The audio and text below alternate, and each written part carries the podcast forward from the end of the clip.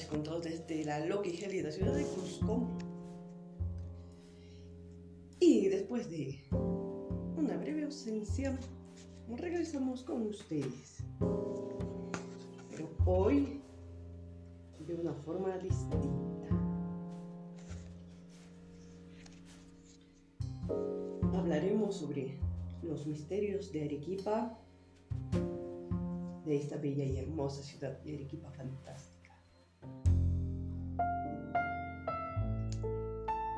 Aquí tengo en la mano un bello libro sobre antología, cuentos, mitos y leyendas de nuestra hermana ciudad de Arequipa.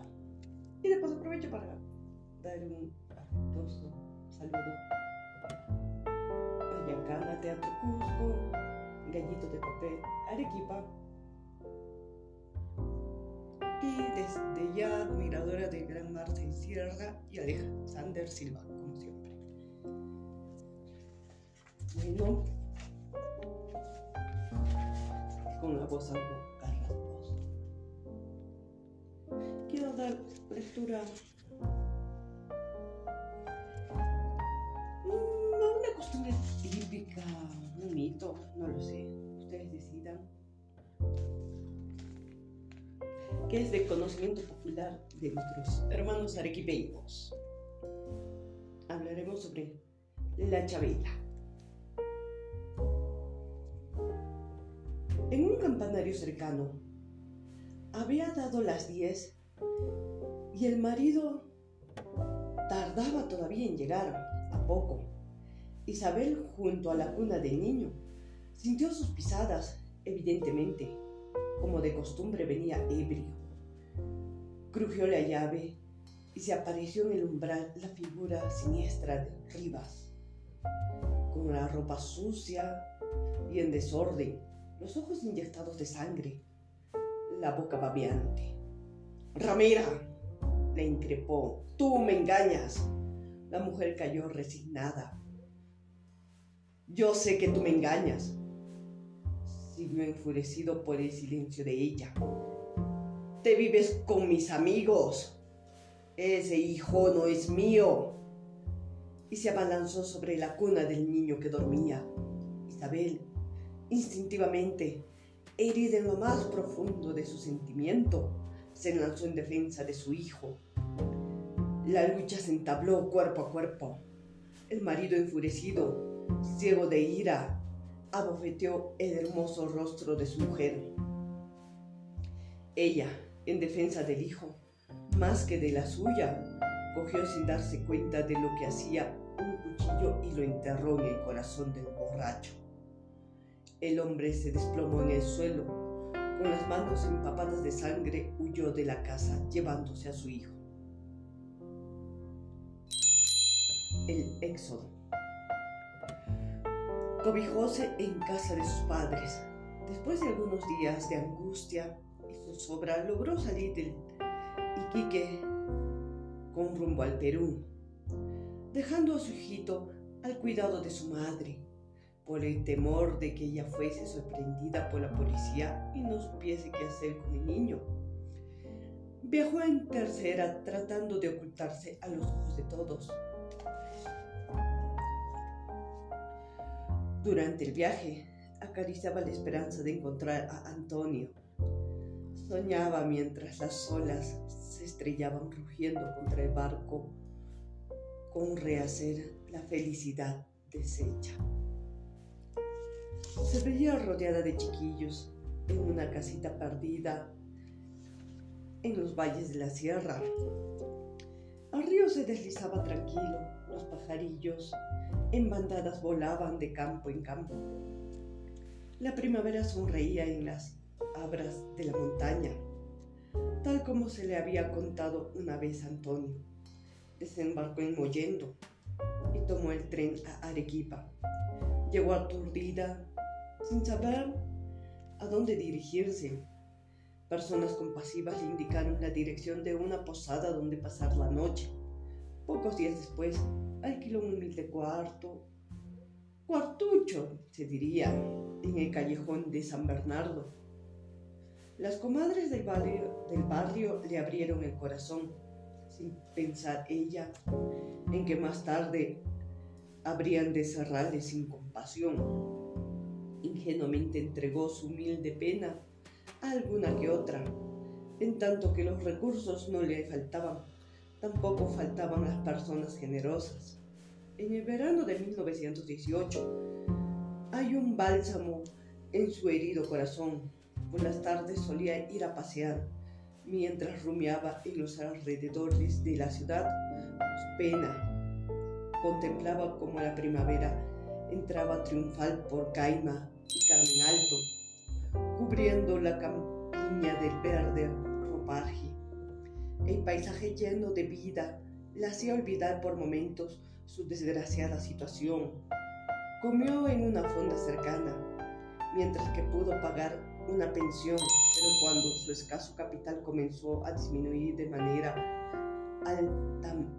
alarmante, vendió sus pocas prendas y hasta su ropa.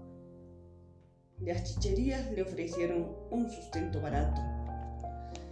Cerró los ojos ante la desgracia y el infortunio y se despojó del orgullo de mujer que había vivido gozante de comodidades. Se adaptó a la miseria sin rencores, sin protestas. Arrojó su pasado como se arroja un trapo viejo pero querido. De vez en cuando acariciaba la esperanza de encontrar a Antonio y buscaba en las caras de los hombres algún parecido. Solo el recuerdo de su hijito enturbiaba su tranquilidad. Lloraba entonces, inconsolablemente, sin más testigos que las cuatro paredes de su tugurio. Su cuerpo todavía joven y bien formado despertó la codicia de los hombres. Rodó por el fango, sin conciencia.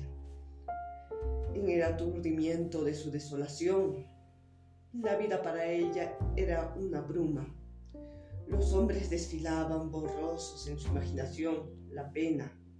De tarde en tarde la apretaba la garganta como un anillo de hierro, la nostalgia del hogar y la patria, el recuerdo de Antonio y del hijo, produciéndole momentos de desesperación y angustia.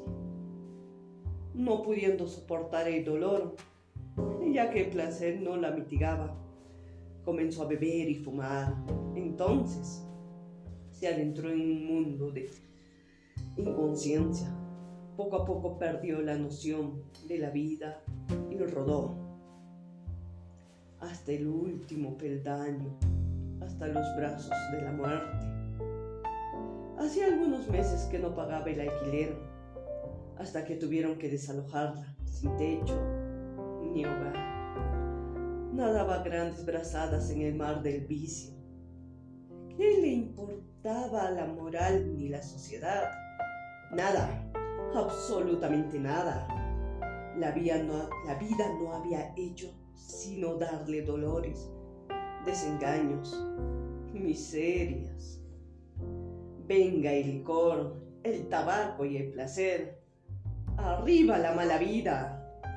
A veces en momentos de lucidez veía como por un lente completamente engañado a su pequeño César y empañado a su amado Antonio, su primer amor, que era peruano.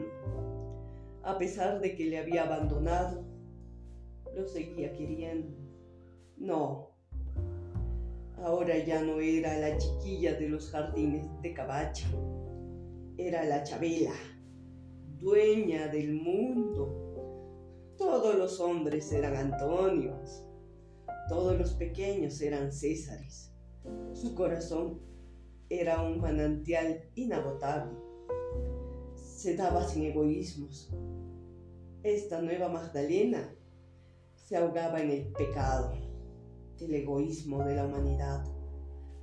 Pesaba sobre su cabeza como un bloque de granito no eran los olivos de Getsemani los que le inclinaban a su paso, eran los sauces de la blanca ciudad que arrullaban su sueño de pecadora Todos le daban la mano para hacerla caer más. Era el escándalo de las señoras que comulgaban todos los días. Era la delicia de los abogados y escribanos, parroquianos, abonados de la pelleja. Unos y otros la veían hundirse en el vicio.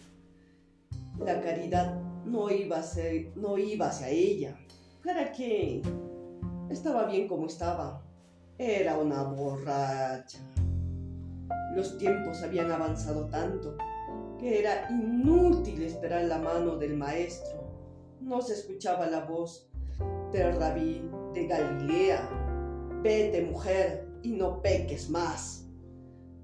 El siglo XX, siglo de lujo y capitalismo, trituraba a los caídos entre sus engranajes a la caída de la tarde, la chabela, con voz gastada por la miseria, rasgaba una guitarra empolvada, mientras los parroquianos de la mundial engullían los picantes y aumentaban su obesidad con sendos vasos de chicha.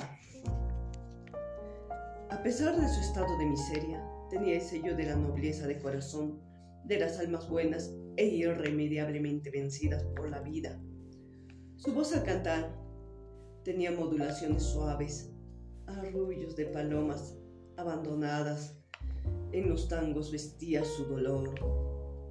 Ebrio era a veces su canción favorita.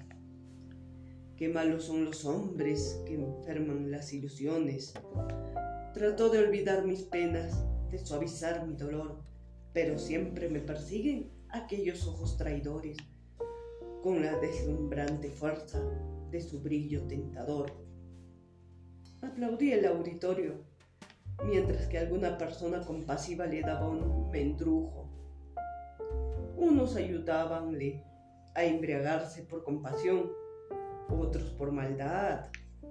Cuando caía la noche, Isabel, completamente abotagada por la chicha y el alcohol, tambaleante, se dirigía a los aguanes de la casa rosada. Tendida en el suelo raso, dormía soñando con su pequeñito, abandonado, mientras que en los salones de la ciudad las niñas y los jóvenes danzaban locamente, dueños del mundo. ¿Quién dice que en el mundo hay miseria? La miseria es para los miserables. Otras noches, con el estómago vacío, apoyada contra los pilares del asilo Lira, cantaba en voz muy baja. ¿Por qué quiero dejar como castigo mi pena, mi desprecio y todo amargo? Para toda mujer, para el amigo, yo ya tiré la cruz. Perdóname, Señor. Yo he pasado aquellas horas de falsas alegrías en mi juventud y se han muerto mis flores, mis auroras. Por eso a nadie debo amor ni gratitud. Me faltan algunas veces almas compasivas que le brindan un plato de comida o el techo.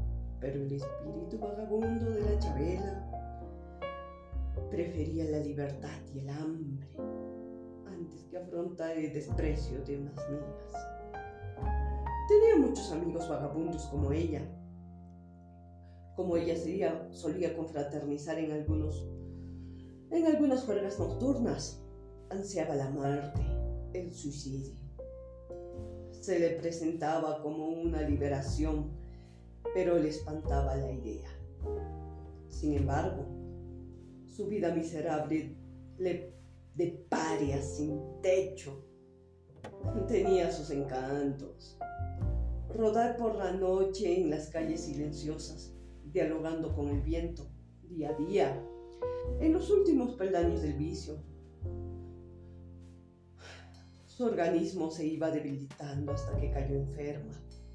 Como un perro sarnoso se tiró en las calles hasta que las puertas del hospital se abrieron para recibir su cuerpo, pingajo senil de la miseria.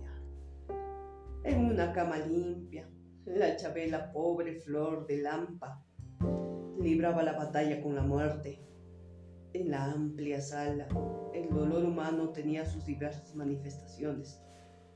El quejido de las enfermas era la única música de la ciudad del dolor. Isabel Escobar, la escoria humana, la víctima de la sociedad muy bien organizada, el jirón, la degradación social que se había reído de la cuna maternal, del club de los rotardos, del asilo para ancianos, porque sabía que allí solo se bautizaban los que tienen padrinos, se apagaba como una débil llama una cama de hospital de Goyeneche, sin más consuelo que la rara visita de una bondadosa chichera. La noche acababa de caer. Una madrecita de caridad se acercó a la cama de Isabel. ¿Qué le duele, hija? Ya está buena. Ella contestó, pensaba para sí, sí mejor. Es que no contesté. Capaz que quiera que en el cambio del alojamiento le cante un tango y ahora no puedo.